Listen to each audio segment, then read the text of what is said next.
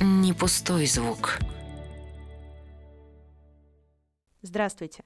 Это подкаст «Не пустой звук», в котором мы обсуждаем социальные проблемы вместе с экспертами из некоммерческих организаций, а также с учеными, журналистами и, в общем, специалистами из самых разных областей. Меня зовут Женя Гулбис, я продюсер подкастов Центра Благосфера, и сегодня мы поговорим с Юлией Полукаровой, детским психологом и нейропсихологом, оно детского инклюзивного центра «Вместе весело шагать». Ну и говорить мы будем, как, наверное, уже можно догадаться, о детской нейропсихологии, о том, в каких случаях ребенку может понадобиться нейропсихолог. Юля, добрый день. Здравствуйте, Женя. Очень рада здесь быть и э, рассказать, и, наверное, просвещать. У нас тоже есть подкаст свой с коллегой, да, в котором мы просвещаем о психологии, о нейропсихологии. И вот сегодня и сюда дошли. Вот так вот да. И сюда добрались. И сюда добрались, да. А, очень интересный опыт. Ну, попробуем э, поделиться с вами э, нашей работой. Ну, как, рассказом о работе нейропсихолога, детского нейропсихолога.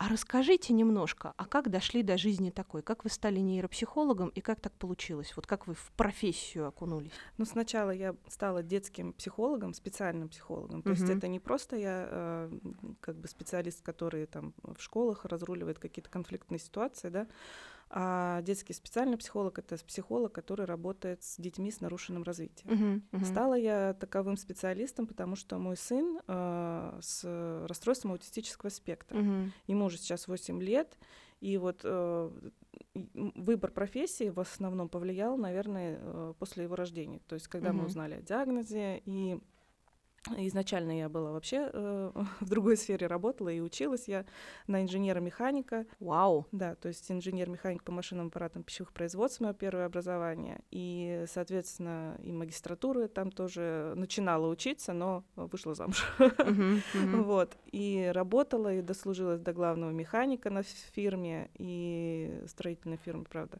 Вот. Ну, то есть покидала меня жизнь, конечно, знатно. Вот. Когда родился ребенок, э, все было прекрасно прекрасно, я э, ощущала себя хорошо в декрете и вообще понимала, что, наверное, придется возвращаться обратно, но я не очень хотела, потому что я не чувствовала себя человеком в этой специальности, как бы нужным в этой специальности, потому что mm-hmm. девушка в специальности инженер-механик не очень как... Ну, я три года проработала, я ага. доработала там, говоришь, до главного механика, и мне было интересно, то есть, в принципе, когда мне интересно, я, э, ну, могу mm-hmm. вот, углубить mm-hmm. свой интерес, там, э, выслужиться где где-то что-то как-то прям вот, ну, вот каким-то образом таким заставить, может быть, даже себя внутренне замотивировать, mm-hmm. чтобы, да, mm-hmm. мне было интересно самой. Но когда я родила сына, э, мне казалось, что все, там мир рухнул, и я не вернусь вообще, в принципе, никогда в эту профессию, потому что нужно было реабилитировать сына. Mm-hmm. Угу. Ну, конечно, это много сил да. требует и времени. И в какой-то момент просто я очень много начала читать, узнавать и угу. замечать э, такой эффект Брадера Мэнхофа, да, угу. когда ты вокруг себя замечаешь таких же людей, да, да, да, да, да. детей с нарушениями, их стало, стало замечать их все больше и больше, и понимать, что да, нужно помогать. В одном только своем дворе mm я увидела нескольких таких детей с особенностями развития и поняла, что, возможно, путь мой, мой лежит вот в этой сфере. Uh-huh. Но это было такое, как бы еще наитие, наверное, и, как бы еще не понимала толком, uh-huh. куда идти, uh-huh. двигаться, вот. И постепенно, а, когда вот реабилитировала сына, много очень изучала а, именно тему аутизма, тему нарушенного развития, не только аутизма, но и задержек психических, психического развития, вот. И стала очень много читать и стала, наверное, знать иногда больше, чем специалисты, которые работали с моим ага. ребенком. И в какой-то момент они сказали, ну там не один просто специалист, ага, то есть ага. один там логопед э, с сыном занимается, и я ей задаю такие вопросы, которые она не может ответить. Mm. И я и она такая, а вам не хотелось бы пойти учиться на психолога? Я говорю, не знаю. Потом опять там нейропсихолог. Я ей задаю вопрос, на который она, ну не то, что не может ответить, она как бы говорит, вот если ты хочешь дальше в этом развиваться, тебе надо идти учиться. Ага. И она сказала, потом еще кто-то сказал, потом моя подруга говорит, слушай, я нашла университет, там сейчас идет прием магистратуру. Давай-ка ты поступишь, иди угу. учись. Я сдала экзамены, поступила на очный, на бюджет. Воу, да. Супер. То есть я, Вообще я, я очень хорошо сдала экзамены, подготовилась. Класс. ну, то есть я была высоко мотивирована, угу. и мне э, нужно было поступить туда. И это в том числе вытащило меня из депрессии, в которой я тогда находилась. Uh-huh, uh-huh. Вот, то есть я сама себя лечила немножко вот таким способом. Вот, закончила учиться, потом еще закончила переквалификацию на нейропсихолога. Еще mm-hmm. у меня там есть несколько образований, которые я параллельно получала. То есть я постоянно училась, я до сих пор учусь, и мне это очень нравится. Класс. Вот. И стала работать с детьми, и стало получаться работать с ними. Mm-hmm. Стали ну, эффективности, плюс со, со своим сыном я поняла, как лучше и качественнее, эффективнее взаимодействовать. Потому что раньше я как мать себя вела, да, а сейчас mm-hmm. я как мать-психолог. Да, это большая разница. Да, и я принимаю уже его таким, какой он есть. Раньше у меня не было такого, ну, не, не прям, конечно, я принимаю, вот, вот он есть, я его приняла и вообще без, без проблем, вот ну, что uh-huh, хотите, uh-huh, то и делайте. Uh-huh. Конечно, я просто принимаю состояние, в котором он находится, и я э, сверх каких-то амбиций своих, потому что я человек амбициозный по своему психотипу, у меня, uh-huh. я, наверное, такой стероид, потому что я хочу э, добиваться чего-то, я хочу показывать свои успехи, я там очень много играла в КВН в юношестве. В, Ух, как здорово. Рабо- да, на, даже показывали меня на Первом канале, ну что я там я хвастливый такой вот человек. Ну что, что поделать, да. Это нормально. вот. Э, и мне, конечно, хотелось бы, чтобы у меня дети мои были просто, не знаю, там, а, артисты большого Вау, театра. Да. Да. ну, хотелось бы, но я понимаю, что такое, э, это мне хочется, они пусть своим путем идут, угу. и когда, да, они вырастут, они сами решат. Это важно. И да. это важно понимать не сейчас, пока они маленькие, чтобы потом не, не наломать с ними вместе дров. Да. Ну, вот. Поэтому стараюсь свои амбиции реализовывать сама самостоятельно, самостоятельно да. и не проецировать это все на своих детей. Какой классный подход, супер. Я пока что в восторге. А как в инклюзивном центре оказались? Пришли туда работать? Да, слушайте, очень интересная там история тоже. Моя подруга, моя одногруппница, ой, можно передам привет прям. Конечно, нужно. Э, Женечка Василькова, и она, в общем, пришла туда работать сначала. И она позвала меня на проект работать. Uh-huh, uh-huh. Центр выиграл грант от мэра Москвы, uh-huh. и мы работали там по гранту. То есть я вела группы детей с аутизмом, и вели uh-huh. мы такая была такой грант ранней профориентация э, детей в сфере, ну вот особенных детей, и в основном пришли аутисты. И это uh-huh. мой, получается, моя э, как бы сфера, мой, да, да, моя сфера, мой контингент, которым я могу работать, я знаю как. И у нас получился такой крутой тандем с Женей, и мы очень, мы целый год работали в этом в этом проекте, и получился как проект же от центра. В итоге уже руководитель центра пригласили меня работать как психолога, как ну, наставку. Вот, и я осталась там. Центр работает как э, такая дочка, наверное, да, благотворительного фонда Гольфстрим. Mm, mm-hmm. Да, то есть э, фонд когда-то создал э, свой центр, потому что они считали, что та интенс... те интенсивы реабилитационные, которые проходят дети, они не подходят э, для того, чтобы реабилитироваться, скажем так. То есть ага, очень много ага. у них тогда, на тот момент, когда они создавали это все, это был 16 год, 2016, и Uh, у них было много детей с uh, нарушениями опорно-двигательного аппарата, ну, ДЦП, uh-huh, да, uh-huh. и uh, у них очень было много таких деток, и они все проходили интенсивы в различных центрах ага. реабилитационных. И наши вот руководители фонда на, на тот момент, они поняли, что это не подходит. То есть нужен свой центр, в котором будет работать своя команда, и который, э, в котором реабилитация будет проводиться не там месяц или там три недели или там две недели, mm-hmm. а год. Mm-hmm, и то они, есть планомерно да, так, да? Да. Mm-hmm. И у нас есть э, подопечные, которые вот в центре э, получают реабилитацию не один год уже. То есть они идут планомерно от фонда уже по 4 года некоторые дети вот к нам пришли. В этом году очень много, ну так как я все-таки по аутистам специализируюсь, uh-huh, у нас сейчас в этом году много больше аутистов, uh-huh. но есть дети и с нарушениями двигательного аппарата, и со, с нарушениями слуха, синдромами генетическими, да. И, конечно, мы работаем также, то есть большая команда специалистов, мы работаем с ними, реабилитируем. Ну, плюс, конечно, берем детей э, заниматься и других. То есть у нас от, от фонда в программе 12 человек сейчас. Uh-huh. И вот у нас годовая программа, 6 занятий в неделю, угу. в которые входят там нейропсихологические, психологические занятия, дефектолог, логопед э, и специалист по адаптивной физкультуре. Угу. И вот они у нас проходят. Но эффективность большая, то есть мы прям видим, как дети и запуск речи идет хороший такой. Вот эти интенсивы, они, конечно, могут там разогнать, да, вот угу. если мы говорим, потому что часто, чаще всего так и происходит, да, что центры некоторые делают вот эти там трехнедельные какие-то курсы, приезжают родители из разных там областей нашей ну страны. Ну да, не, не все же могут год позволить Конечно, себе здесь остаться. Да. И как бы дают иногда толчок такой, да. Но мы mm-hmm. стараемся все-таки вот те, кто здесь рядом живут, да, дать им э, планомерное вот это, это систематическое развитие, да, которое э, систематические занятия, которые дают развитие, потому что вот за две недели интенсива, да, ребенок может заговорить, но потом как бы интенсив заканчивается, он, они уезжают домой, и надо это как-то поддерживать. Это надо поддерживать, да, да, да. То есть там, а иногда у них там в их же городе не хватает там специалистов. И все, занятия, то есть, ну, пропадают, ничего. Мама сама, может быть, не может сделать, да, там, не может заниматься. Mm-hmm. То есть не у всех хватает ресурса, конечно. Ну, ну и для кого-то и это эффективный способ, с одной mm-hmm. стороны, но для нас все-таки э, эффективность заключается в систематических занятиях, потому что мы даже видим, когда дети просто там на каникулы летние уезжают на три mm-hmm. месяца, там, или на два месяца, или месяцах даже нет. Просто в центре они отдыхают, и приходят дети, и уже все забыли. Uh-huh, То есть, ну, uh-huh. как бы нарушения бывают настолько стойкие, да, когда ты работаешь, постоянно работаешь, работаешь, ты их э, прорабатываешь, на, ну, там, натаскиваешь на, иногда, не знаю, дифференциация цвета, например, да, у нас вот ребенок есть с интеллектуальной недостаточностью, и мы вот натаскиваем его уже, не знаю, э, учим постоянно, постоянно эти цвета, потому что вот неделю он пропускает, и он сразу забывает. Для нас это важно, потому что не столько это, может быть, развитие каких-то высших психических функций, столько, сколько поддержание их, потому что мы уже поняли, что вот он достиг той планки, и он выше уже не прыгнет, не может, не получается. Это все весь ресурс его мозга. Uh-huh, uh-huh. И сейчас для нас важная вещь в том, чтобы все эти функции не распались хотя бы. Угу. То есть мы делаем то, чтобы занимаемся с ним для того, чтобы поддерживать их, то есть чтобы он просто хотя бы функционировал, не забывал. Угу.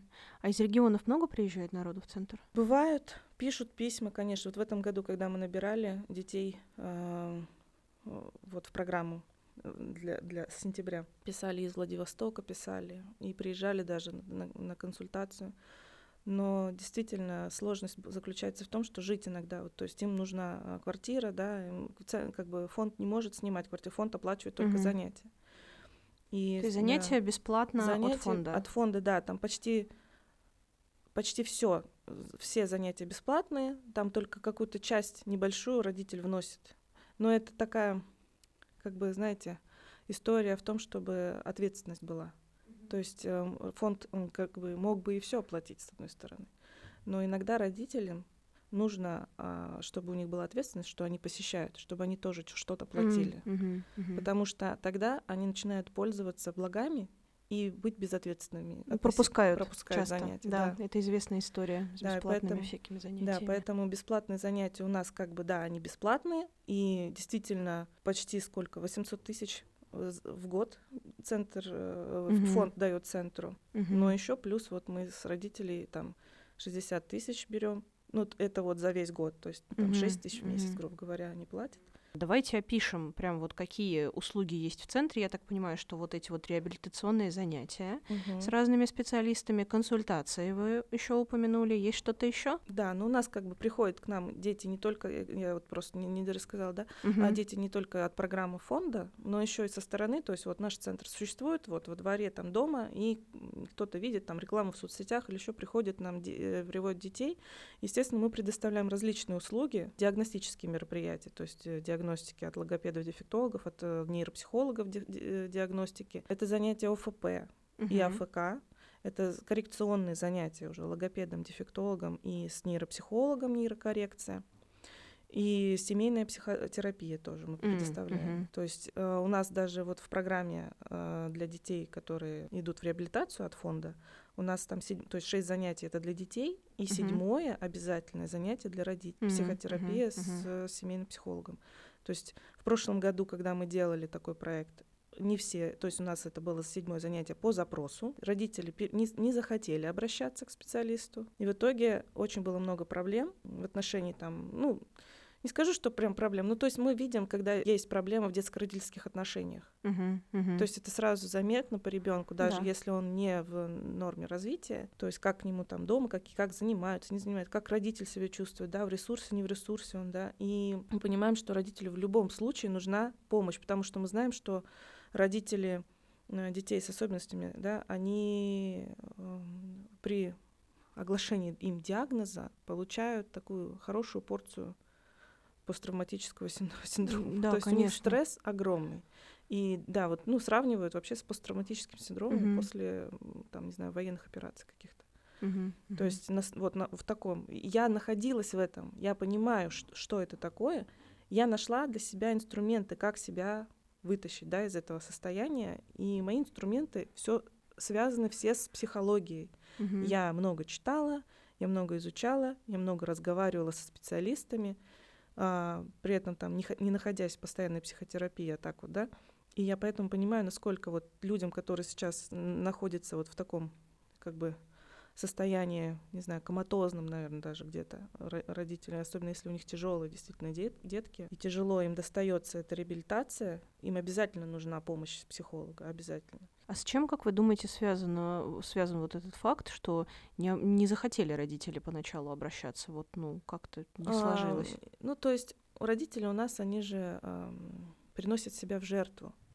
А, ну да, это часть, часть такой культуры и, и да, то есть менталитета. э, это и героизм отчасти, да, то есть у нас же есть даже с вами э, мать героиня, Да-да-да. да, вот, все но это я не, знаем. не, да, не говорю о том, что это плохо, да, есть матери, которые там, у них много детей, они действительно мать героини, и они заслуживают этот орден, и это все прекрасно, но есть э, как бы мать героиня, которая как бы в кавычках мы так возьмем, да, которая э, кладет на алтарь всю свою жизнь, и вот это занятие, допустим, даже здесь, то есть мы говорим, это седьмое занятие по запросу, вам предоставляют все. Нет, давайте это седьмое занятие моему ребенку отдадим. М, То вот в чем дело. всё мы, мы, да, мы не Все дитю. все Мгм. дитю, мне Мгм. ничего. Но мы же знаем тоже, что существует прекрасная фраза, а, находясь, да, там в аварии, да, самолете, да, наденьте Сначала сначала на себя, На себя, потом на кислородную ребёнка. маску, а потом на ребенка. И это работает в любой сфере отношений родителей и ребенка. Хоть это будет в самолете, хоть это будет вот в отношении реабилитации. Сначала на себя, потом на ребенка надевайте маску. Сначала вы себя реабилитируете, вы свое отношение к ребенку меняете где-то, Мгм. исправляете где-то, потому что оно становится искаженным. Где-то возникает гиперопека, да, по отношению к такому ребенку. Конечно, особенно у родителей эм, детей с не- недоношенных. Вот недавно был такой день, международный день недоношенных детей, да, Мгм. э, и э, очень много говорили хороших таких фраз о том, что как хорошо, что мы можем э, реабилитировать таких детей именно в началь, на начальном этапе. То есть вот он родился, он там весит мало, его там кладут в кювес, там очень много работают неонатологи с ним, но потом почему-то никто не сказал о том, сколько тратят родители и сколько тратят э, специалисты ресурса, чтобы вытащить этого ребенка на при- приемлемый хоть какой-то уровень развития, да, Мгм. потому что огромное количество недоношенных детей имеют э, нарушение развития. У нас много таких деток сейчас в центре даже, и мы знаем, что э, родители гиперопекают таких детей. Мгм. То есть они уже, они понимают, что вот он родился таким малюточкой, вот совсем Ну маленький. да, крошкой. маленький, крошечный, весит мало, надо Да, его от да, да, всего да, да. уберечь. И Да-да-да. они, вот он уже там ему 7 лет, и они все еще его берегут, не дают ему сделать свой шаг мгм. вперед. Вот, Да. так что это, конечно, родительская опека, родительское отношение в основном а, влияет на эффективность реабилитации.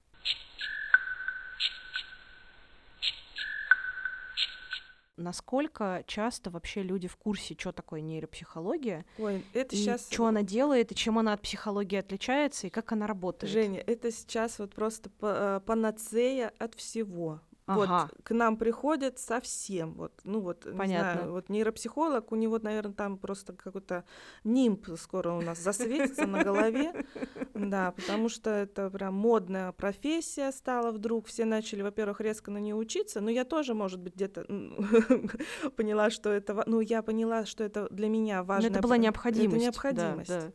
Потому что я видела эффективность занятий со своим ребенком. Я не просто тоже такая, ой, нейропсихология, как интересная наука, модная, сейчас деньги заработаю мира на этой науке. Нет, это реально нужно учиться, да. очень много, очень много понимать и знать. Это не тренд модный сразу объясню.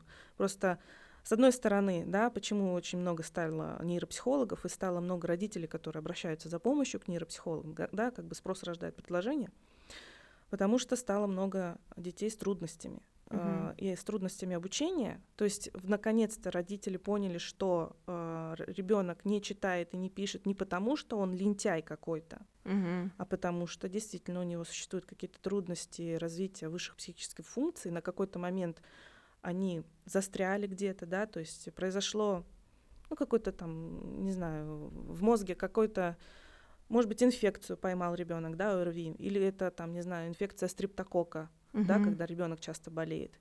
И вот у него там идет какой-то там процесс нейровоспаления, и поэтому некоторые функции запаздывают в развитии. Uh-huh. Это может быть из-за этого. И других факторов я просто перечислять все прям не буду. Очень uh-huh. много факторов, uh-huh. которые могут повлиять на задержку развития. Даже ребенок, если развивался до какого-то возраста, прям вообще нормально. То есть в пять лет вообще читал стихи, рассказывал там их наизусть, там не знаю, помнил все, а тут в школе второй класс и он ничего не помнит, не запоминает. Uh-huh. То есть и тут важно сходить к нейропсихологу, потому что нейропсихолог нач- найдет причину и источник, где находится проблема. То есть э, это наука о связи э, физиологического, да, с, э, физиологически, физиологического развития мозга, структур мозга uh-huh. с психикой. Uh-huh. То есть это физиология и психика, плюс еще тело, телесность, да, про, про тело это отдельная история, то есть тут еще и мышечные факторы влияют, да, развитие мышц, почему там ребенок за столом э, сидит, не знаю, скатывается, да,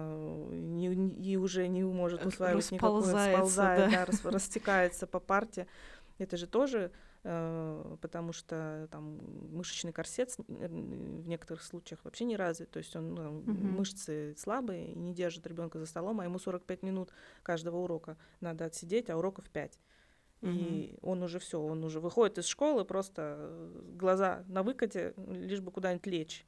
И это один из факторов, да, то есть трудностей обучения стало много. Мы видим таких детей очень много, и очень много запросов на таких детей. Извините, Юль, вот прям вклинюсь. А с чем это связано? С тем, что просто стали больше замечать и больше обращать внимание, или что-то поменялось со временем? Вот, ну, не знаю, как это можно Я объяснить. не знаю, если честно я тоже анализирую, как бы статистики такой вот прям нет. Ага. То есть для меня а, а, есть статистика у некоторых из наших мастодонтов э, нейропсихологии, которые угу. сейчас вот такие прям э, крутые и преподаватели, они крутые. Но у меня такой статистики лично нет.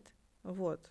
Она как бы в практике появляется. Но для меня, мне так кажется, что стали, во-первых, больше замечать. И сами родители стали больше замечать таких. И учителя стали больше. То есть, наконец-то, и учителя обращают внимание, и это очень нас радует, потому что учитель не говорит, он у вас лентяй, да, давайте-ка с ним как-то поговорите. Он говорит, вы знаете, мне кажется, что вот у этого Васи или Пети существует проблема, и вам нужно сходить к психологу хотя бы, да, то есть он, uh-huh. ну там, к нейропсихологу не правда, к психологу. Или иногда там говорят, все-таки есть там есть специалист, который может вам продиагностировать ребенка, да, то есть его нейромоторные да, э, функции продиагностировать, его развитие, соответствует ли оно сейчас вот возрасту его, uh-huh. и соответствует ли его психика э, тому, чтобы обучаться. То есть некоторые родители думают, что вот мой ребенок знает алфавит в три года, пять лет он пишет, не знаю, буквы хорошо уже, печатные. Uh-huh. Ну, значит, в шесть лет я его в школу отдам. Uh-huh. Угу. А это очень большой стресс для ребенка, потому что он не э, его функция психическая психика была не готова к этому. И вот таких детей тоже очень много к нам приходит, потому что в какой-то момент во втором классе они у них пропадает и мотивация к, уч- к обучению, у них не хватает ресурса воспринимать это все. То есть их мозг не до конца сформирован для того, чтобы угу. воспринимать. То есть для меня хороший возраст для мальчиков, чтобы идти в школу, это 8 лет. Это угу. прям вообще, то есть я сына отдала 8 лет в школу, и я вижу результат. Если бы я отдала его в 7, то ну, это было бы тяжело просто бы тяжело, было, да? ему было бы тяжело. Ему сейчас очень хорошо, он понимает все, что он прям, у него хватает ресурса и домашние задания делать, Молодцом. и в школе делать работу, да, несмотря на то, что у него расстройство аутистического спектра, и у него там высокая отвлекаемость, тащаемость высокая, uh-huh, все равно uh-huh. ему хватает ресурса. И я вижу, насколько не хватает ресурса другим деткам, которых раньше отдали. Uh-huh. То есть у них не хватает ресурса психики в первую очередь, их мотивации для того, чтобы учиться дальше. Но это как бы одна сторона медали, да, чем занимается нейропсихолог, мы занимаемся трудностями обучения. То есть плюс еще приходят к нам детки с дискалькулией, дисграфией, дислексией, uh-huh, да, это uh-huh. те самые нарушения и трудности те самые, да, пресловутое обучение, когда ребенок не может читать, или пишет, э, кажется, что с ошибками, но ошибки обусловлены э, его какими-то э, там нарушениями, опять же, в зрительной обработке или в слуховой обработке. То есть здесь мы тоже выясняем и работаем, корректируем, достигаем успехов, в принципе, даже и на этом направлении, да. Я, знаете, да, я даже не с вопросом, а я вот внезапно вспомнила собственный какой-то случай э, из жизни. Я какое-то время назад преподавала английский язык, ну и казалось бы, да, с психологией никак не связано, причем не в школе, а на курсах, которые скорее как дополнительное обучение существовали, и туда обычно приводили детей, у которых и так уже есть какие-то трудности с предметом, то ли где-то было неинтересно, то ли где-то было тяжело, ну и, в общем, где-то что-то провисло. И я хорошо помню, у меня был мальчик, э, лет ему было, наверное, где-то 10, он только-только начал учить английский язык, его ужасно в школе все гнобили, он боялся языка, он уже не хотел ничего учить, а, и потом я заметила, что э, я не говорю, что, может быть, у него были какие-то именно трудности, да, или там что-то с развитием. Может быть, это просто была такая его особенность, потому что я не психолог, чтобы ставить диагнозы, но я заметила, что просто ему требуется больше времени на освоение информации, а вместо того, чтобы это понять, э, как выяснилось потом из разговоров с мамой и из попыток вообще причин выяснить, что происходит, э, гнобил даже учитель этого бедного ребенка, хотя потом, когда мы позанимались и дали ему время спокойно все освоить, он хорошо писал контрольные, он был замотивирован, он там начал что-то потихонечку запоминать и что-то даже говорить. То есть он, в принципе, старался, и он потом захотел, он понял, что у него получается. Но сначала это был мрак, потому что он чуть не рыдал на занятиях от страха, вот тупо угу. от страха. Ну вот, э, да, бывает такое, что обычно, ну необычно, да, бывает такое, что родители э, приводят детей, у которых, э, допустим, ну у них развит авторитарный тип, э, да, такое mm-hmm. воспитание, и вот садись и делай уроки. И я сказала, и там, не знаю, линейкой по рукам. И да, откуда да. тут мотивация хоть какая-то возникнет э, к обучению. И плюс, э, вот вы говорите, что ему, там, этому ребенку э, нужно было больше времени, да, для того, чтобы обработать информацию. У нас у всех э, мозг по-разному воспринимает. То есть мы вообще все разные. Угу, да вот я, допустим, вижу а, вот так ситуацию под одним углом и анализирую ее вот так, и я воспринимаю, допустим, тот же текст, если вы мне сейчас прочитаете какой-нибудь, да, вот, ну, или кто-то вот нам uh-huh, сейчас прочитает uh-huh. текст, ну, допустим, у нас будут одинаковые даже выводы, какой-то текст, который вот, не, не знаю, не приемлет каких-то других, то есть двое, двоякомыслия uh-huh, там uh-huh. не будет, да, но выводы будут примерно одинаковые, но я буду основываться, делая эти выводы, анализируя на одних факторах, которые я услышала, uh-huh. а вы будете делать их на других. Конечно. То, то есть у нас опыт разный. Да, и ассоциативные ряды у нас будут разные возникать. И, и для запоминания этого текста, и для анализа этого текста. И поэтому и у детей же то же самое. И у них опыт общения с родителями разный. У, на, у них все вот, ну, в одном классе 30 человек, и все они разные. Угу. Учителю, конечно, от этого легче не становится. Если ну мы да, сейчас конечно. скажем, ой, вы знаете, вообще-то надо вот моего Васечку вот ему больше времени ему нужно, чтобы он запоминал этот материал. Да, учителя 45 минут. Да. Как хочешь, так в них вклинивайся. Конечно. У тебя 25 человек детей, 30. Но э, какую-то фору все-таки давать таким детям стоит. Где-то сказать, вот, э, допустим, давать домашнее задание, но лично родителям написать, что вы с ним проработаете не вот этот вот материал, а угу. ранее чтобы он там вот это понял. То есть учитель должен анализировать тоже, что вот ребенок недопонимает.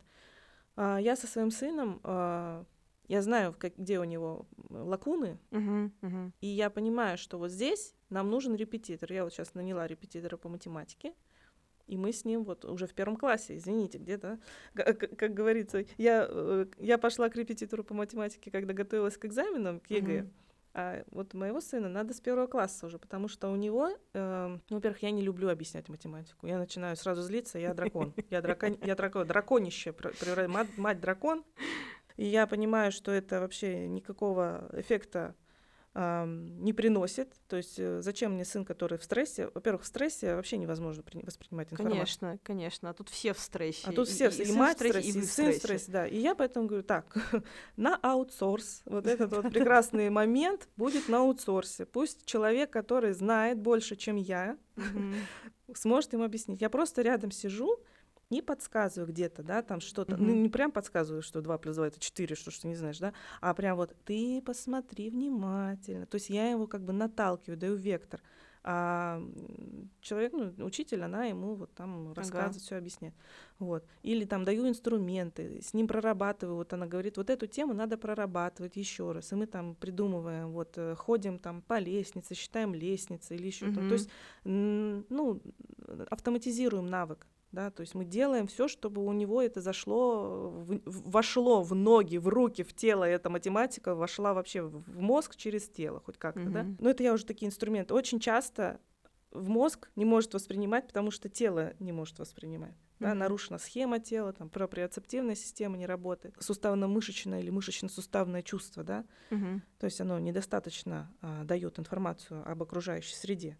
Угу. И поэтому мы читаем угу. иногда, сами даже мы не знаем, мы читаем и хлопаем, топаем ногой, чтобы себе этот ритм загнать, да. Я стихи, помню, учила э, в девятом классе, я, я сдавала экзамен по литературе. Угу. Я еще ничего не знала про нейропсихологию вообще. Я учила стихи, э, ходя по комнате и вдалбливая в себя эти стихи э, шагами. Mm-hmm. Mm-hmm. То есть я прошагивала каждую строчку. Я прям ага. та-та-та-та, та-та-та, и я прям топтала эти строки, ага, чтобы ага. они зашли в мозг наконец-то. То есть у меня возникали ассоциативные ряды, потому что я через тело работала со стихами. Угу, угу. Или мы там прохлопываем ритм да, этих слов. Мы все работаем через тело. И математику также можно учить через тело. И другие э, вообще, не знаю, химию можно учить через тело, физику, все что угодно. Просто нужно, да, использовать это. Часто очень этот э, инструмент, про него забывают и учителя, и вообще и, и родители. Они забывают, что э, основа и фундамент — это тело, а мозг — это не то, что вторично, он просто он потом, он потом анализирует. Ага. И иногда, да, тело становится большим инструментом для того, чтобы функции какие-то быстрее окрепли, быстрее развивались, быстрее у них происходило э, там э, формирование, наращивание ага. какое-то. Я как, знаете, по-моему, какую-то лекцию Кена Робинсона я слушала, и он там пошутил, на мой взгляд, довольно удачно, что зачастую э, он, правда, говорил про академическую среду, но мне кажется, это присуще не только людям, которые там, занимаются большой наукой, а вообще нам всем. А, он все, значит, шутил, что все почему-то воспринимают человека как такой мозг на ножках. Угу. И вот мозг надо развивать, с мозгом надо постоянно работать, вот эту самую главную мышцу, я в шутку, если что, конечно, конечно. качать. мозг, мозг это не мышца. Вот, да, я знаю, знаю, но просто это, да, расхожая шутка. А про тело как-то все забывают, и про то, как оно функционирует, и как будто вроде оно даже и не очень нужно. Это вроде как что-то, якобы людям кажется, что оно вот что-то такое э, низменное, не, не про высокое, там, не про мозг, не про саморазвитие, а это же неправда. Неправда. И э, на самом деле, вот, допустим, немножечко об истории нейропсихо... нейропсихологии, ага, да, сейчас расскажу. В общем, что из чего э, начиналось? Э, вообще начиналось все с Выгодского Льва Семен, Семеновича, mm-hmm. да? Он еще там в 20-е годы э, 20 века э, начинал исследования. То есть это были не то, что исследования, это были очерки такие, какие-то философские записки, заметки, наблюдения о связи физиологии и связи mm-hmm. психики.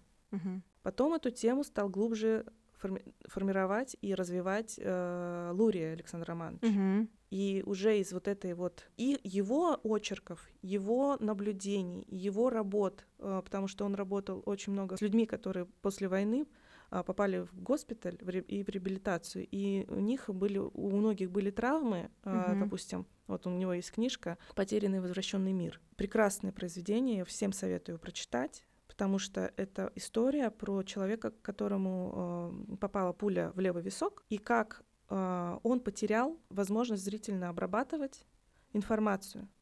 То есть он видел предметы, он даже знал, как они называются, но он не понимал, как ими пользоваться. Mm-hmm. А этому юноше молодому, который вот, ну, попал вот в такую ситуацию, ему что-то было около 20 лет. То есть он был совсем молодой. Александр Романович Лурия на нем экспериментировал даже в какой-то момент, да, что вот что э, ему дать, как с ним работать, чтобы ему восстановить эти функции, чтобы компенсировать их.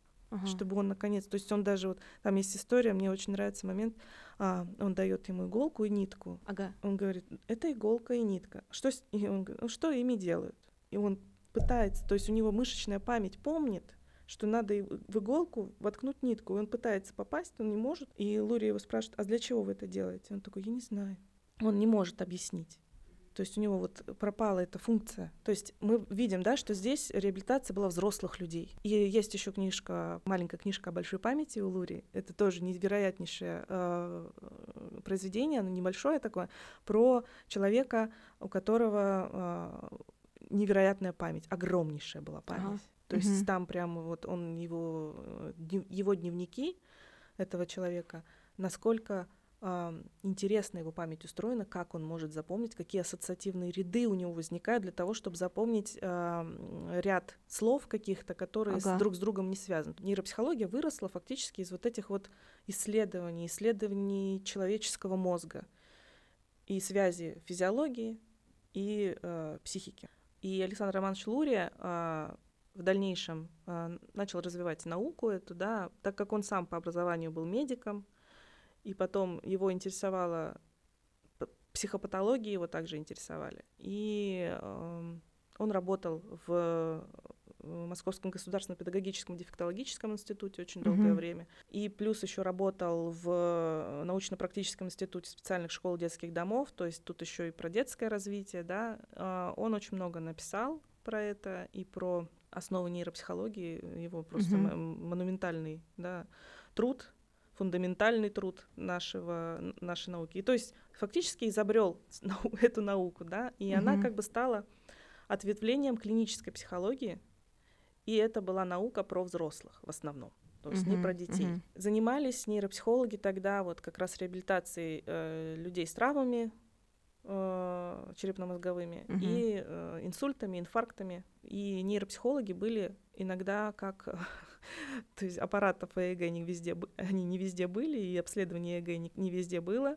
Угу. И нейропсихологи были как э, специалисты, которые могут э, найти источник и место, где как раз вот поломка возникла, да, если сравнить как бы метафору с автомобилем, да, где угу. в каком месте э, возник в общем, авария какая-то. Потом в дальнейшем, в 70-х, уже 80-х годах Семенович, Цветкова, и другие исследователи, они начали работать именно с детьми, с детским развитием и, mm-hmm. и пытались, то есть, как бы перенести и найти инструменты для того, чтобы детей реабилитировать, то есть детей с различными нарушениями. Ага. А вот какова получается специфика, если особенно это начиналось как наука, которая работала со взрослыми, какова специфика работы нейропсихолога, который вот по детям? Ну, смотрите, у нас есть главный принцип, это еще который Выгодский вы, выработал, да, то, что даже у детей с нарушенным развитием, развитие в антогенезе повторяет развитие детей с нормой развития. То ага. есть мы все просто у них оно замедленное, задержанное, и либо uh-huh. где-то оно вот как у детей с интеллектуальной недостаточностью, где-то просто останавливается в какой-то момент психика и не, не развивается дальше, потому что нарушения там стойкие из-за поражения головного мозга. И их ничем. То есть если у других детей есть возможность компенсации, то есть, допустим, у, за, у детей с задержкой психического развития есть, допустим, какая-то проблемы, которые как бы парциально и мозаично распределены, uh-huh. Uh-huh. вот, и, на, и психика нарушена вследствие вот этих вот там поражений каких-то неглубоких, да, uh-huh. то у многих детей с, интеллектуальной, э, с интеллектуальными нарушениями у них глубоко, стойко и тотально. Угу. Поэтому и невозможно их реабилитировать вот до конца. Вот в чем отличие, да, задержки психического, угу. почему угу. задержка, потому что ее можно все-таки компенсировать и вывести ребенка, ну, в условную норму. Чем мы, в общем, э, отличаемся, да, от таких специалистов, может, не знаю, там, дефектологов. У каждого из нас есть инструментарий диагностический. Дефектологи, они как бы поверхностно где-то, да, они смотрят, то есть зону актуального развития, зону ближайшего развития они смотрят и выделяют те какие-то мишени и цели, с которыми они будут работать у ребенка. А мы глубже намного смотрит. У нас батарея огромная тестов, как бы изначально ее выработал Лурия. Uh-huh. То есть он смотрел там, там про восприятие, все про восприятие, зрительное восприятие, слуховое восприятие, тактильное восприятие, кинестетическое восприятие, там все, все, все, все, все связанное с восприятием мозгом этого окружающего мира. И где э, есть какие-то лакуны, да, пробелы, или человек там что-то не воспринимает, вот тут уже типа галочку мы ставим. У взрослых людей, когда они получают травму мозга, у них уже мозг, э, вот, допустим, 30 лет развивался, и, и они нормально mm-hmm. функционировали, mm-hmm. работали, заводили семей. То есть у них уже этот опыт есть. уже есть, mm-hmm. да. И нам и достаточно иногда каких-то занятий, упражнений, чтобы запустить и включить компенсаторные возможности мозга для того, чтобы там ту же речь по-другому выстраивать, чтобы она опиралась не на один фактор, а на другой. Угу, и вот да. они постепенно начинают говорить, да, те люди, у которых есть какая-то форма афазии после ага, инсульта. Ага. А у детей же иногда бывают такие случаи, да, вот в три года ребенок приходит, не говорит. Угу. Почему не говорит? У него инсультов там не было, допустим, в анамнезе. Вот ставят ему либо аутизм иногда сразу же, моментально. Ну, сейчас аутизм это вообще у нас просто просто зонтик, под который можно собрать всех неговорящих детей, угу. да, с каким-то спектром там каких-то нарушений, и сказать, что, а, ну это вот не говорит, потому что у него там аутизм. Ну, слава богу, не все доверяют родители этому, идут разбираться, и... Потом диагноз как-то меняется, да? Да, диагноз угу. меняется угу. иногда, да, там вы, вы, выходит. Опять же, вот у меня все время вот этот вопрос, а почему? А как так получилось? А почему вдруг внезапно стали этот диагноз всем ставить? Потому что я помню период, когда, э, вот я еще тогда маленькая довольно была, а мне сейчас 27 лет, просто чтобы слушатели представляли, насколько давно это было. Но я хорошо помню, когда вот к этому относились как-то так, типа, ну... Опять же, это... Не как-то, как-то вот так с подозрением, что ли. Это про э, диагностический инструментарий. Uh-huh. То есть э, и про классификации. Это борьба которая идет сейчас и в рядах у нас э, и медицины, и в рядах специалистов, потому что каждый раз классификация, их просто классификация аутизма, я не знаю, откройте любой там интернет э, страничку, и вы увидите, сколько их, э, сколько нужно пройти там обследований, и сколько будет людей, какими будут они классификациями пользоваться, столько будет и мнений. Понятно. Основная классификация, существует триада, по которой диагноз, диагностируют э, аутизм, кла- такая классическая Винг, Гулд.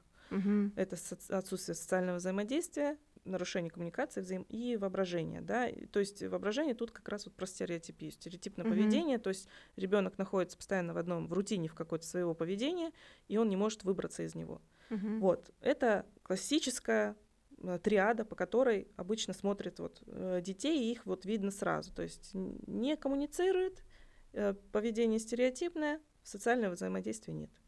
Аутист. Но это тоже иногда неправильно, потому что под это можно подвести и других детей. Вот дети, которых... Э, почему мне нравится, допустим, классификация, как бы, которая основывается на теории Выгодского, да, про дефект первичности, вторичности, там, третичность, что есть первичный дефект какой-то, угу.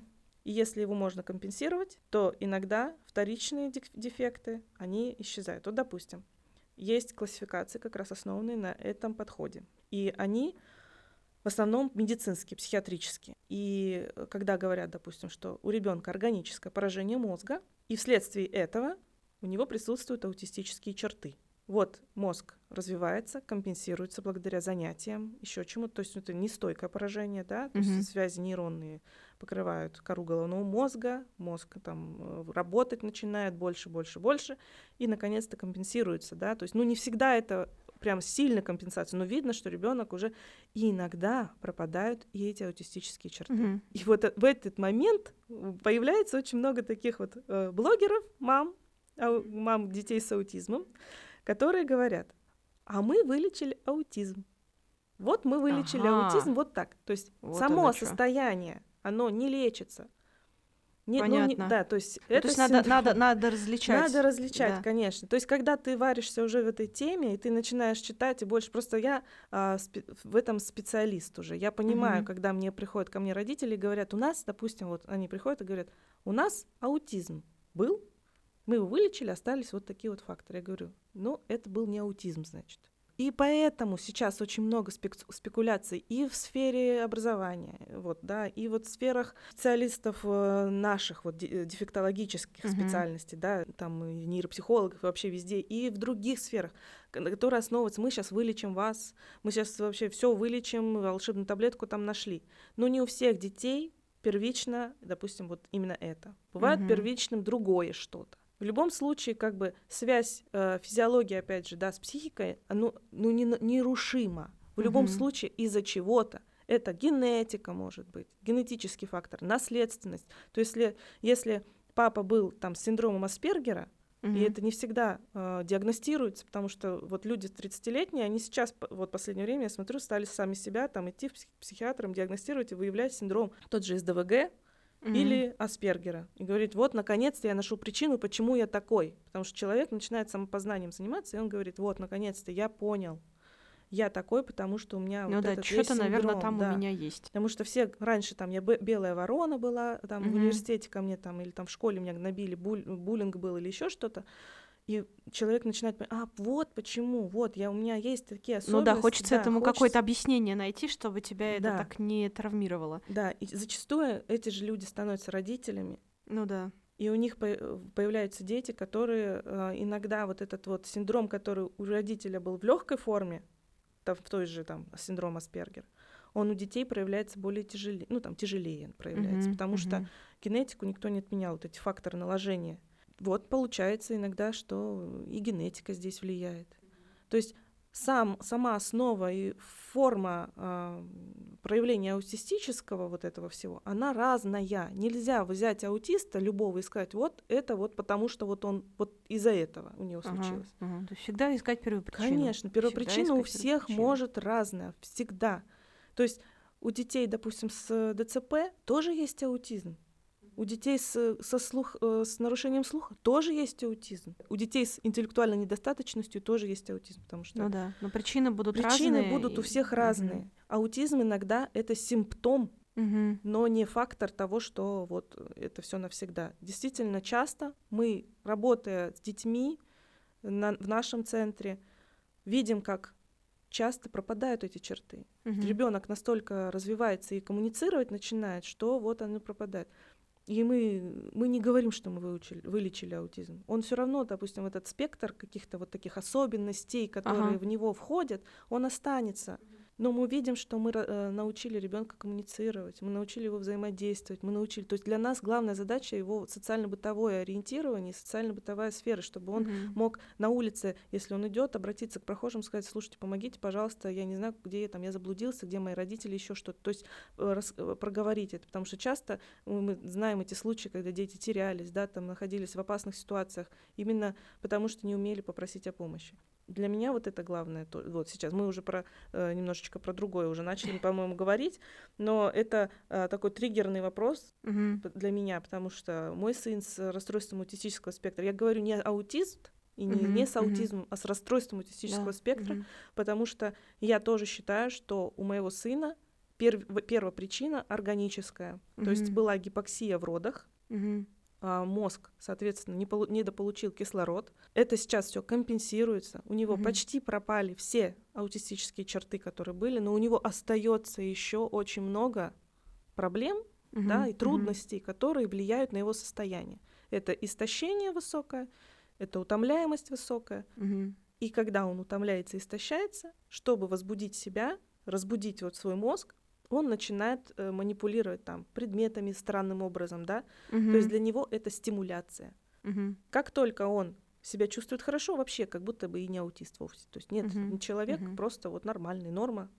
Поэтому и говорят, что спектр это не просто какая-то линейная там, да, картинка, если представить себе, это не линейка, да, да, а круг, в котором вот есть какие-то вот а, моменты там полностью там где-то этот э, сектора этого круга заполнены, либо угу. они совсем не заполнены, и мы вот видим, да, где вот э, у него э, пр проблемы вы выливаются, угу. где больше всего. Вот если бы я что-то рисовала, там вот этот круг своего сына, я бы написала, что вот эмоционально-волевая сфера у него вообще вот просто прям вот на нуле, можно сказать, потому uh-huh. что он все время вот в таком состоянии, то у него состояние сверхдвигательное, он там такой весь на позитиве, на вот я буду делать, я сейчас это, то он прям вообще все, не хочу ничего, я буду лежать, я буду плакать, я грущу, то есть он, uh-huh. он про свои эмоции, он сейчас очень много говорит, вот, поэтому что дальше с, не, с нами будет, я не знаю, надеюсь, все будет хорошо. Да, я тоже надеюсь. Юль, а э, как вовремя и по каким признакам вовремя понять, что ребенку может понадобиться помощь нейропсихолога? Давайте дадим такую инструкцию родителям, в каком случае обращаться и приходить. Ну, во-первых, нужно знать маркер развития ребенка. Да, то есть не маркер развития, а знать ступень развития ребенка. Вот, допустим, вы стали родителем, и обязательно нужно почитать в интернете, в каком возрасте от нуля до года, как должен развиваться ребенок. Угу. Потом дальше, от года до двух, до трех, до четырех, до пяти, до шести. То есть, что должен уметь ребенок в этом возрасте? Это статистика. Не надо говорить о том, что это все меняется, все нормы сдвигаются. Нет. Вот фактически они не сдвигаются. Вот должна речь появиться к году? Должна. Потому что в статистике и по норме развития речь появляется в год, год и два, там, год и три. Угу. То есть уже такие фразы небольшие. Дай яблоко, говорит ребенок. Уже что-то понятно. Если ребенок двигательно и моторно плохо развивается от нуля до года, то есть он там не держит голову положенное время, не садится в положенное время, не переворачивается, точнее, до этого в положенное время, не садится, не встает, не идет, то уже это маркер к тому, что моторное развитие задерживается, нужно обратиться к э, неврологу сначала, да, угу. посмотреть, все ли в порядке с ребенком, посмотреть его рефлексы, как они угу. в норме, не в норме, потому что очень часто и на это перестают внимание обращать наши некоторые специалисты. У нас есть дети с неинтегрированными рефлексами в 5, в 6, в 7 лет. Wow. То те первичные рефлексы, которые должны уходить, исчезать, их пропускают неврологи. Ничего себе. Да, и к нам приходит, и мы смотрим, ага, и тут нужен рефлексотерапевт. Когда родитель обращает внимание, да, то есть мы говорим о том, что моторное развитие, оно предвосхищает психическое. Угу. То есть изначально, чтобы сформировались новые нейронные связи, уже, и уже в животе ребенок начинает двигаться по-особенному. Таким образом, он дает импульсы в головной мозг, и нейронные связи начинают образовываться новые. Там аксонно-дендритные связи, да, и нейроны начинают э, мигрировать по, по мозгу, по коре головного мозга. И начинаются первичные, да, вот эти моменты, когда ребенок а, вот и уже родился, и он любопытство его, да, его какой-то, ему хочется повернуть в голову в ту сторону, где мама говорит, угу. и он разворачивает не потому что он там не произ, он уже произвольно разворачивает эту голову угу. туда, то есть это не рефлексо, не рефлексивное, он уже слышит, ага, это еще уже в месяц появляется, комплекс оживления появляется, да, когда мы говорим там, э, мама подходит к кроватке и улыбается, и ребенок сразу, о, мама улыбает, ага, ну, то есть он ага. уже все, он видит, он начинает узнавать, это уже тоже коммуникация. Угу. Да, это если, уже вполне осознанно. Да, это уже осознанно. И если вы замечаете на этом моменте еще, что ребенок не коммуницирует с вами, не оживления комплекса нет никакого, двигается, да, там плохо как-то, то это уже маркер тому, чтобы как только вы заметите, почему мы говорим про раннюю помощь, ранняя помощь, она всегда эффективнее, всегда эффективнее. Лучше перебдеть, когда вашему ребенку полгода, и uh-huh, начать с ним заниматься. Uh-huh. Не, не у нейропсихолога, просто хотя бы делать массажи, двигательные разминки, там, не знаю, какие-то комплексы гимнастические для таких деток уже uh-huh. маленьких есть. Не надо отдавать в полгода ребенка на английский язык как некоторые. Это просто, это я иногда хожу вот Полгода? мимо, мимо этих развивающих центров, и там типа с 9 месяцев английский язык вместе с мамой, ха-ха. Я... Нифига себе. Да, я говорю, нифига себе, вот именно что.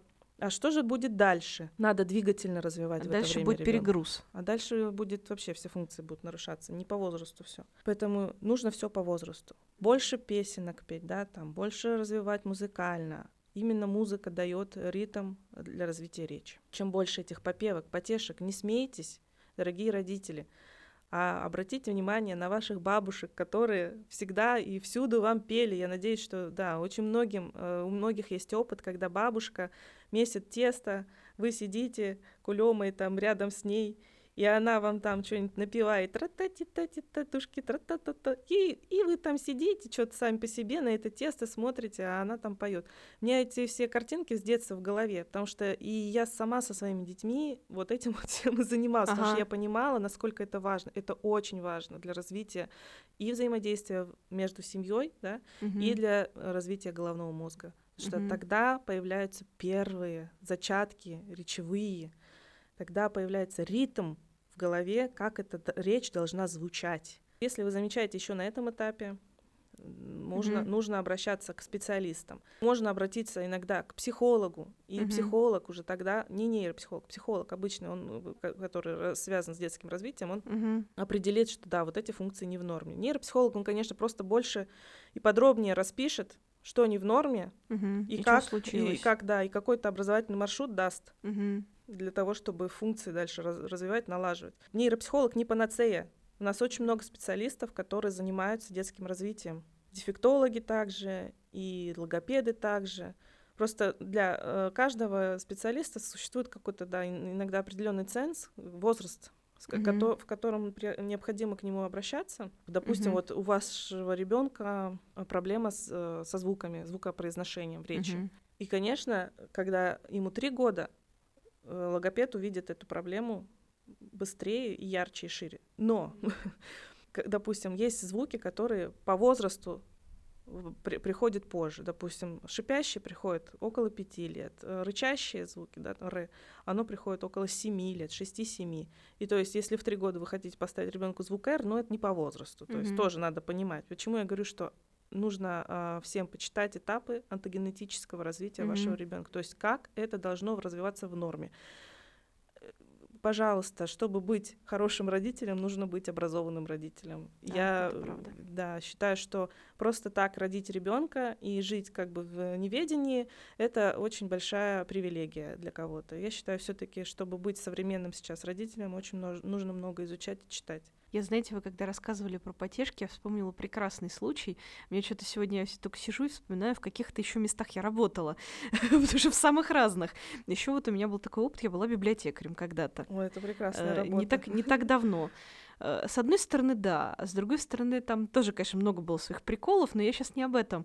Э, я очень хорошо помню, как э, в одной из библиотек, в которой я работала, как-то, значит, появилась на пороге бабушка, Э, с энным количеством внуков. Я не помню, сколько их было, но точно больше одного, э, потому что я их помню как такую маленькую толпу, э, которая, значит, там что-то весело прыгала, всем, естественно, тут же присела на уши, это были довольно активные дети, и она так обрадовалась, эта бабушка, когда она у нас спросила, есть ли у нас книжка с потешками, и она у нас нашлась, она так была счастлива, потому что у них был вот такой вот прям карапуз масенький, с которым вот прям самое время это делать, и она ей так радовалась, я тогда что-то не, ну, не придала этому значения, думаю, ну, человеку радостно и хорошо, ну, пускай ему будет радостно, это же здорово.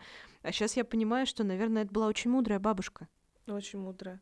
И бабушки иногда, они вот этими своими потешками, нам, родителям, кажется, господи, да зачем, за что это, ерунда какая-то. А, вообще, э, Моцарт, только Моцарт и Шопен, и мы будем развивать... Не, Моцарт, кстати, действительно развивает очень хорошо мозг, и он успокаивает, и действительно нейро... нейронная связь прекрасна. Но как бы в классической музыке не всегда панацея. Ну, да, ничто не панацея. Ничто не панацея, поэтому э, русский народный фольклор, он детей, я, это невероятное что-то, с чем, вот кейс про русский народный фольклор. Как Давайте. Я, я все-таки с музыкальным образованием, и очень много пою, и я очень много использую это в своей работе. У меня был очень сложный ребенок. Она была а, из другой диаспоры, да, ага, а, вот. Ага. Но я не знаю песен на другом языке, на ее родном языке. И она как бы такая была, у нее была интеллектуальная недостаточность, нарушение опорно-двигательной системы, аппарата. Ага. Вот. И она в основном у меня лежала, когда мы с ней uh занимались. uh У нее возникал комплекс оживления как раз, когда я начинала петь. Ага. И я пела в основном все русское народное. Ага. То есть там, не знаю, от калинки-малинки до каких-нибудь там э, просто вокализов народных, вот просто вот чтобы она успокоилась, потому что она часто у нее там какой-то был там тремор в руках, ага, там, ага. да. Она просто в восторге была. Вот видно было, я только запевала, и у нее сразу улыбка, и она хлопать начинала. То есть мы нашли ага. вот этот вот путь, по которому можно было работать. Ей очень сильно нравилось. Я давала ей в руки э, эти э, трещотки, барабанчики маленькие, чтобы она звенела, колокольчики. Mm-hmm. И вот я пела, и мы вот так вот потихонечку, потихонечку развивались. Это маленькие шаги, маленькие. Для mm-hmm. кого-то это вообще может быть ничего. Но mm-hmm. для нее это были огромные просто шажища, которые она делала вот в этом на этапе этого mm-hmm. нашего с ней взаимодействия.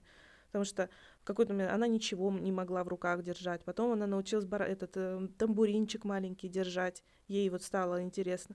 Mm-hmm. И то же самое вот еще есть девочка, у меня сейчас она плохо видит, да, слабовидящая, и не говорит, она недоношенная родилась, очень маленький вес, но у нее очень музыкальный слух. И мы с ней работаем через музыку. Очень много с музыкой связано. То есть э, почитайте, пожалуйста, э, тоже книга «Нейропсихология и музыка», и вы поймете, насколько музыка важна в нашей жизни, что это а, для нас не только способ отвлечься и ага. способ э, там расслабиться, но и способ развиваться в дальнейшем. То есть само фортепиано если люди, которые закончили образование музыкальное, они знают, что такое фортепиано и как на нем играть, еще не забыли. Потому что обычно, знаете, заканчивают учебное заведение музыкальное и просто просят родителей выбрасывайте его. Это, это удивительная история. Все мои знакомые, которые учились в музыкальной школе, говорят, я это ненавидел, меня заставляли. А я смотрю и думаю, блин, ребята, как я вам завидую. Да, ну, я училась на флейте играть. Я Класс. флейтистка по образованию. И я очень люблю. Для меня это отдушина. И я знаю, как у меня вот как что-то сыграть, чтобы мне вот стало легко, хорошо mm-hmm. на душе. Но не про это, вот про фортепиано. Это а, вот просто билатеральная, двуручная mm-hmm. Mm-hmm. деятельность еще с включением ног. Ага. Насколько вам фортепиано в вашей жизни помогло и развивало мозг? Вот представьте mm-hmm. себе, а аккордеон, а барабаны. Барабаны это вообще нечто. Вот музыкальный инструмент это самый крутой нейрокоррекционный инструмент для развития мозга, для компенсации. Мы очень многие, вот сейчас есть программы, американские программы, они очень много, кстати, все патентуют подряд, прям вот они что-нибудь э, увидели и патентуют. У нас такого нет э, почему-то. Угу. Вот я бы с удовольствием... Скромничают. Скромничаем да. Хотя нейропсихология из, у нас выросла, но патентуют все за, за рубежом. Так вот, они там запатентовали способ э, нейрокоррекционный и коррекционный также. Обучение на барабанах у детей с аутизмом. Класс. Да, то есть они учат, прям у них учителя, специалисты, музыкальные терапевты, которые угу. учат детей э, играть на барабанах, и таким образом, во-первых, они коммуникацию развивают, во-вторых, стереотипии уходят, потому что очень много переключений, то есть mm-hmm. надо же играть много разными двумя руками, представьте, и разное, причем это про, про переключение, про развитие разных функций мозга, и, там и, за, и память, и внимание, и восприятие сразу, и анализ, все, все, все, все, и еще и синтез плюс ко всему, чтобы, потому что надо сыграть что-то новое. Mm-hmm. Вот. Mm-hmm. И они прям развиваются очень хорошо. То есть там прям исследования есть, которые говорят, что вот барабаны прям в помощь э, развиваетесь с барабанами.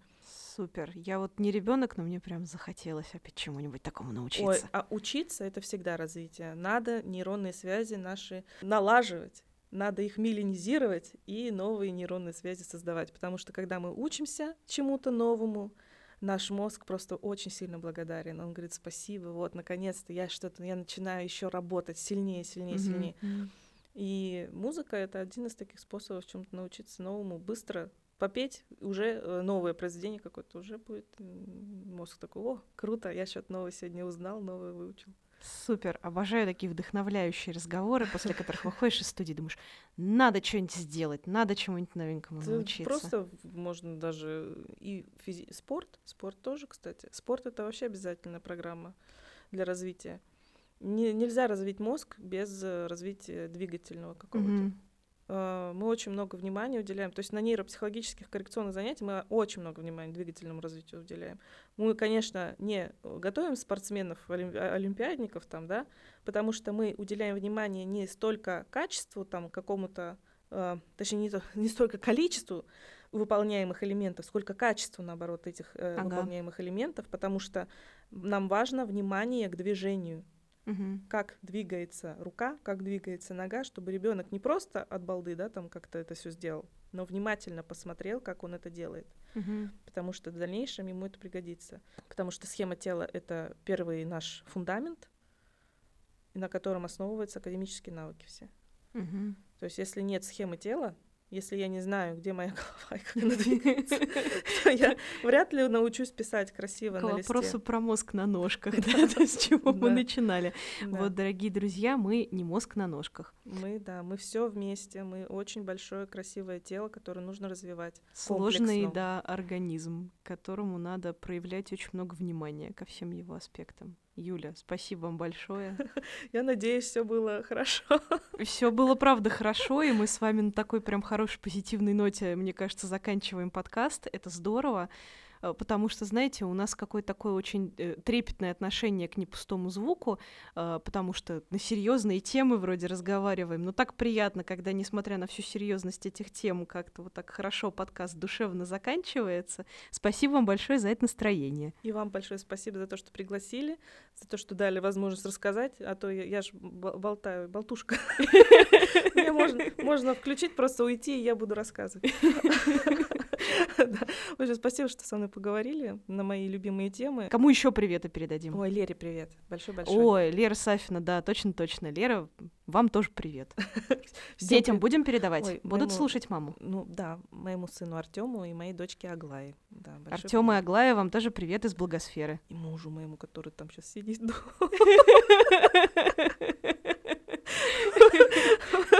Бедный мой муж. Ой, да. Оставили с двумя детьми одного на растерзание. Да. Спасибо ему большое. Спасибо моему мужу, что мы записали сегодня этот подкаст. Спасибо вам огромное. Всё, до свидания всем. Желаю вам хороших дней. Спасибо, Юля. Я с вами тоже прощаюсь, дорогие друзья. Напоминаю, что это был подкаст «Не пустой звук». Его можно послушать на всех доступных подкаст-платформах, точно так же, как и другие наши подкасты в случае необходимости. А вы знали, как это делается. И третье место. До новых встреч. Пока-пока. Не пустой звук. И у нас тоже у детей, у детских нейропсихологов есть огромная батарея этих, этих тестов, тест, этих тестов, тест, это я есть хочу. Это я вас понимаю. Я так чувствую, мы дружным строем после записи этого подкаста пойдем в фикс прайс за, за кофе и за булочкой. Пульсом бьет бит, пульсом бьет бит.